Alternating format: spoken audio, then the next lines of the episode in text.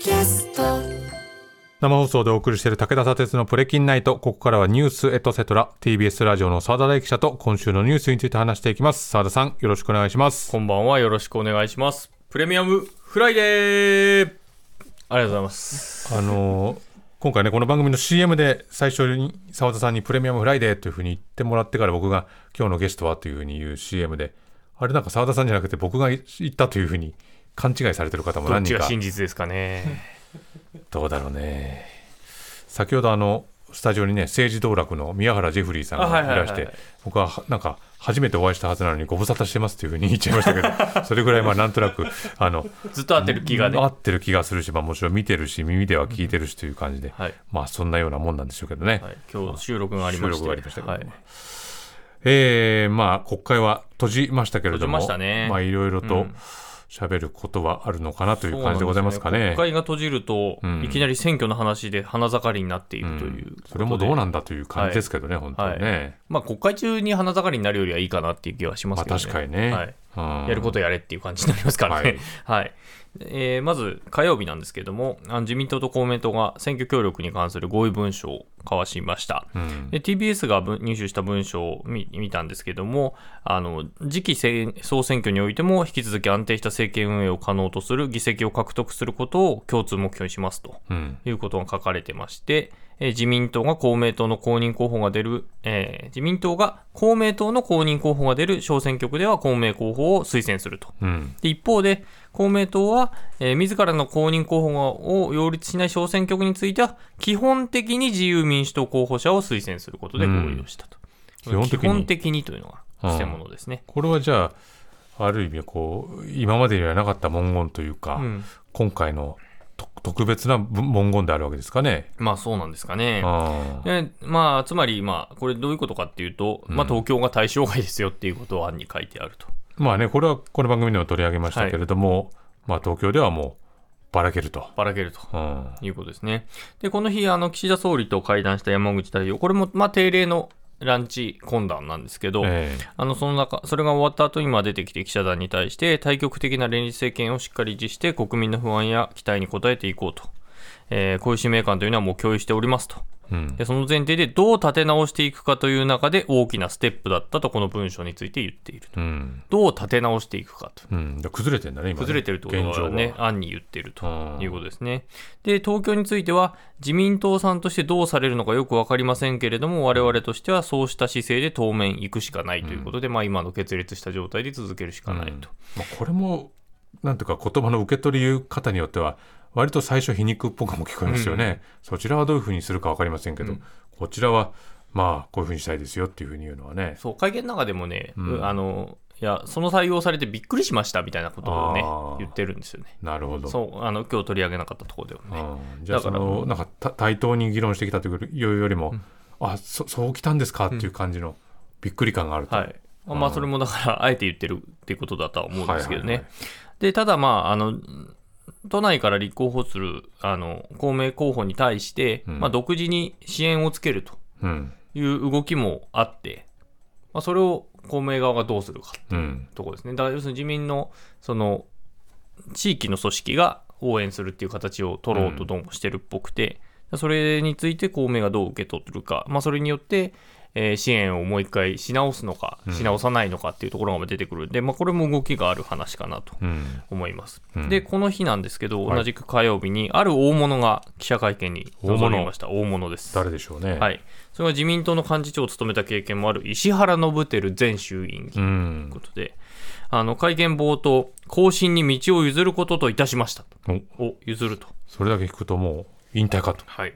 うんで私は政治記者を含めますと40年近く永田町にいたわけですけれども、新しいリーダーをそろそろ使っていかなければいけないと考えたと。うんいうことを言ってまして、え衆議院のあのずっと支部長をしてた東京の第8選挙区、まあ、東京8区ですね、うんのあの支部長を返還したとうんいうふうに言ったんですね。で、その会見の最後で、え昨年、父、慎太郎を亡くし、えーまたお別れの会で弔辞を述べてくださった私の友人でもあります、えー安倍晋三元総理も亡くなったと、うん。二人の意思ってものはしっかり引き継いでいかなければならない。おや、あれ？最初に？親引き継ぐ？なんだろう？でそれがこの2日人に対する最大の供養になるんじゃないかと、うん。でそれはその意思とは何かっていうと、まあ、憲法改正ですと、うん。まあ、そういうことを考えておりますと。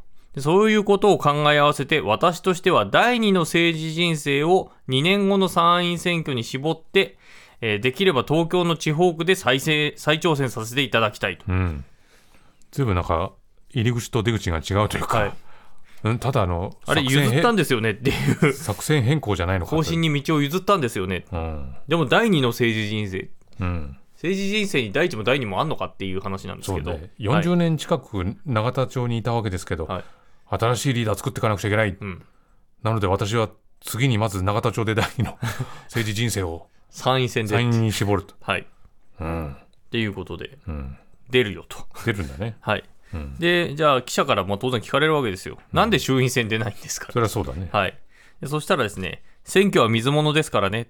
勝つ時もあれば負ける時もある、うん。そして道時もあるし潮時もある。うん。月と地球の関係ですね。うん、以上これはなかなか考えようのあるコメントですね。これはどう受け取りますか？勝つ時もあれば負ける時もある。それはまあ確かに。まあ確かにありますそうですね。道時もあれば潮時もある。潮時もある。満潮干潮。満潮干潮。まあこれもだから要するに勢いの話でしょ、はい。要するに例えば自分がそこに立っているだけでもそこに何も水がやってこない時もあれば、立ってるだけでもひなんか浸す浸ることがあると。それはまあ党の流れとか勢いとか、この月と地球の関係っていうのがちょっと私にはよくわからない。それは月と太照らす照らされるでもないしな。月と地球の関係っていうのはどういうことなんでしょうかね。ちょっと想像がなかななかつきませんけど、いですね。うん、でこれまあもう一人聞くわけですよ。さっき言ったみたいに、うん。あの東京は公明党が推しませんと。うん。自民党候補を推しませんということを言ってるわけなんで、うん。これ自公の関係こじれてるからじゃないですかと。せっかくそのちょっと思わせぶりの発言したのに、そこにまあ聞きますよ、まあうん。聞きますよ。もう埋めてるから小選挙区から出ないんじゃないんですか支援されないからって前回落ちてるしってことですね。でそれに対しては公明党の推薦は私はいただいてませんと、うん。まあこれまでも。うん。これまでの選挙でってことですね。まあ、そこのところが、あの、今度の決断云々っていうこととは違いますよとうん。いうふうに回答してると。で、最終的には会見の最後には、あ、引退しませんからって言って去ってったっていう。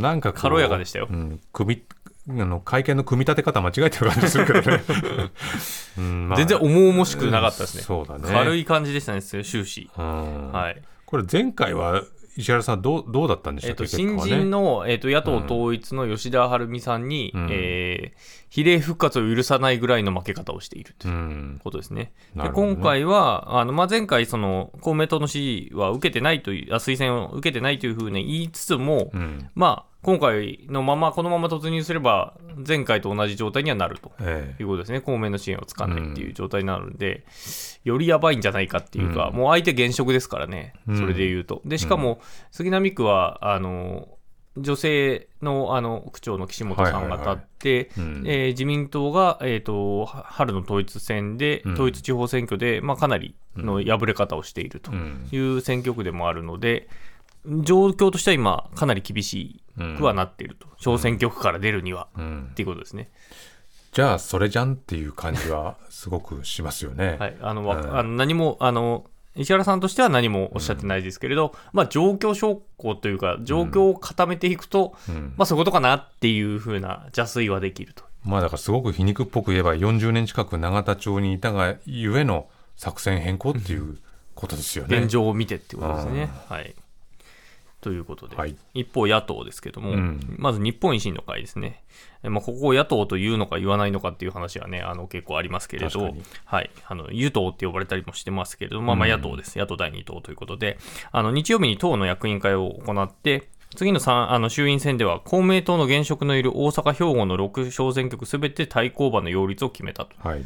いうことは今までは立ててなかったんです、意図的に。うん。というのは、で、馬場代表は、その党の方針を決めたので、公明党と協議することはないと、前を進んで、えー前を向いて進んでいく以外にはないというふうに述べたんですけども、まあ、これまで大阪都構想など、まあ、うん。大阪の自治、えーと地方自治を回すために、えーまあ、協協力を得ると、うん。公明党の協力を得るということで、まあ、バーターをしてきたと、はあ。つまり候補者を立てずに来たうん。ということなんだけれども、えー公明選挙区については、あの今回はもううん全面構想とうんいうことに舵を切ったと。とそれはやっぱりもう今の自分たちの勢いにやっぱり自信があると、今ならいけるという考え方があるってことなんですね。まあそうですね。うんまあ見返りいらないぐらい、まあ大阪の地方議員は対象してるので、うんっていうところもあります。当然ながらということですね。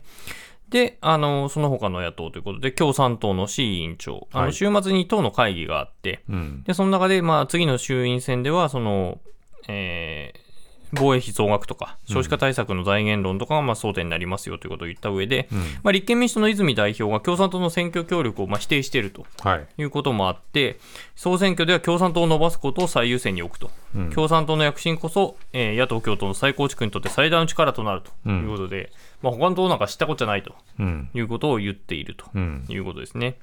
で、あの、C さんもう代表になってから、委員長になってから、もう20年ですと。20年。